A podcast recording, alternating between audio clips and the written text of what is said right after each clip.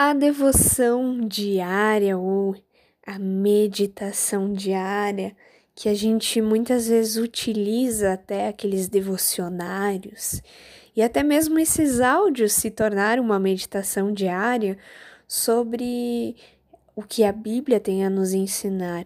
E o texto de hoje, de Tito 1, fala justamente de como Paulo está escrevendo essa carta a Tito para justamente lhe auxiliar a ter uma devoção diária e também aquelas pessoas que ele iria encontrar nas comunidades, a ensiná-los a ter uma vida de meditação diária, de uma devoção e disciplina. Então, o texto de hoje nos fala justamente de coisas que talvez até um, um direcionamento para presbíteros e bispo, mas será que isso também não se aplica a nós? Ser marido de uma só mulher e automaticamente ser esposa de um só marido? Que seus filhos devem partilhar de sua fé e não ter fama de devassos nem rebeldes. Essa educação e esse relacionamento familiar, como é importante se a gente olha para muitas vezes para as nossas famílias, como é que a gente tem se relacionado com a sua esposa, com o seu marido, e principalmente como você tem ensinado os seus filhos? O versículo 7 também fala que o bispo deve ter uma vida é, irrepreensível, não no sentido que não vai errar, mas o que fazer diante de, de coisas bem simples.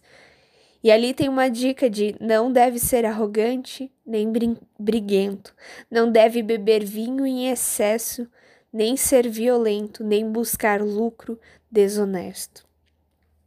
A lista parece ser grande, mas afinal são coisas bem práticas e que parece-me que até umas coisas levam a outra. Por exemplo, o vinho em excesso, a bebida alcoólica em excesso, ela torna a pessoa é, talvez de certa forma violenta, agressiva. A questão de lucro desonesto, ou seja, é, a corrupção, isso são coisas que não só se aplica a presbíteros e a pessoa que está à frente de uma comunidade, mas a todos os cristãos. Afinal, nós somos a Bíblia que as pessoas leem. Nós somos o testemunho vivo da diferença que Deus faz na nossa vida. E a gente percebe que, principalmente, e o mandamento que Jesus nos ensina é amar a Deus, amar ao próximo e a, como a ti mesmo. Essa é a medida da nossa vida. Não é através de brigas, não é através de se esconder atrás do vinho ou da bebida, mas ao invés disso, deve ser aquele que recebe bem, aquele que ama, aquele que é justo, aquele que tem uma disciplina diária.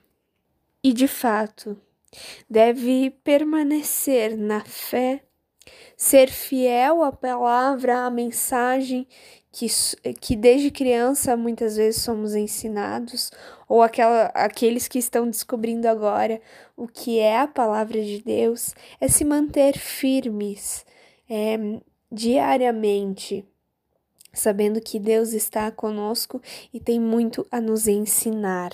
E não é cair em moralidade, mas é de fato viver a palavra de Deus, sabendo que não é isso, na verdade, que nos salva, mas através de Jesus, aquele que nos salvou, é que nós também podemos ser transformados e ter uma vida em devoção diária. Não é só aquele momento é, e não é só esse momento ao escutar o áudio ou a ler a Bíblia ou o seu devocional, mas de fato é viver uma vida voltada para Deus. Que Deus te abençoe.